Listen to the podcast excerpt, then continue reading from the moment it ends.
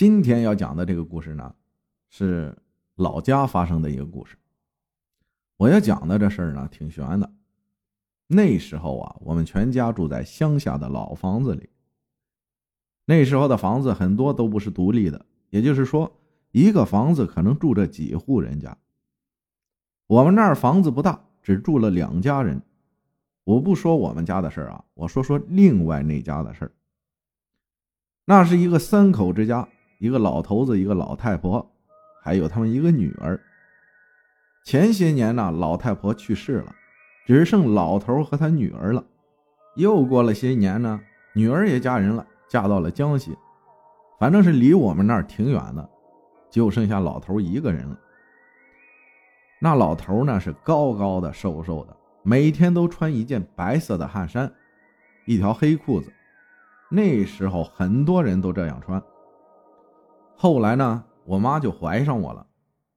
那老头呢，看见我妈的大肚子啊，总是嘻嘻笑。我妈说，我还在肚子里的时候，那老头就喜欢我。我差一点就要出世的时候，那老头却归西了。老头死了，他女儿赶回来，匆匆办完丧事又回江西了。这老房子啊，实际上就归我们一家人了。老头死后没多久，我妈就住进了他以前的房间。那房间最靠山，阳光都被山挡住了，很少有光线，整天就是黑乎乎的。没过多久呢，我就哇哇出事了。我妈坐月子的时候啊，很少出房门，整天在那黑乎乎的房间里陪着我。我出生才几天的时候，时常有人来看我，大多数人都是白天来看我的。不过那房子大白天也黑乎乎的，有那么几天呢，大概是吃过晚饭，七点多的时候吧，总有一个人进房间来看我。那几天呢，我妈躺在床上，她感觉有人掀开门帘进来，就会悄悄瞄上一眼。进来的人身材高高瘦瘦的，白衬衫黑裤子，他的脸黑乎乎的，看不清。我妈以为是我爸来看她了，我爸也长得高高瘦瘦的。每次我妈都赶紧闭上眼睛，装模作样表示她睡着了。我妈呀，比我想象的要调皮。那人呢，每次都掀开门帘，轻轻的来到床前，再轻轻的掀起蚊帐，驻足站立一阵。那时候我妈呀，总是憋着幸福的笑，继续装模作样。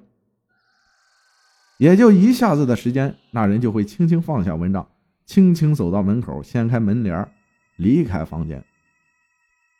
那几天，我妈每天都感觉啊，那人进来看我们母子，她每次都装作睡着的样子。又过了几天，我妈抱着我爸睡觉的时候，满脸幸福的问他：“傻瓜，怎么每天晚上来看我和儿子都不和我说说话呢？我根本没睡。”我是装着逗你玩呢，我爸当时就懵了。我没进来看你啊！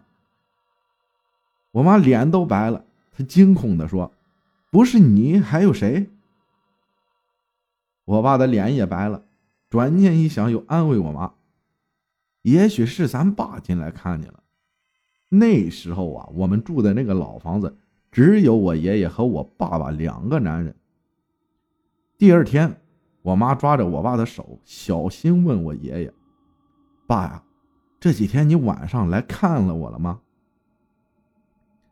我爷爷似乎是毫不知情，他说：“啊，没，我和你妈都在厅房，没去过啊。”我妈听了，当时就吓哭了。我妈再也不敢一个人在那黑乎乎的房子里待着了，白天把我抱出去晒太阳，晒一整天。晚上一定要等我爸进了房，他才进去。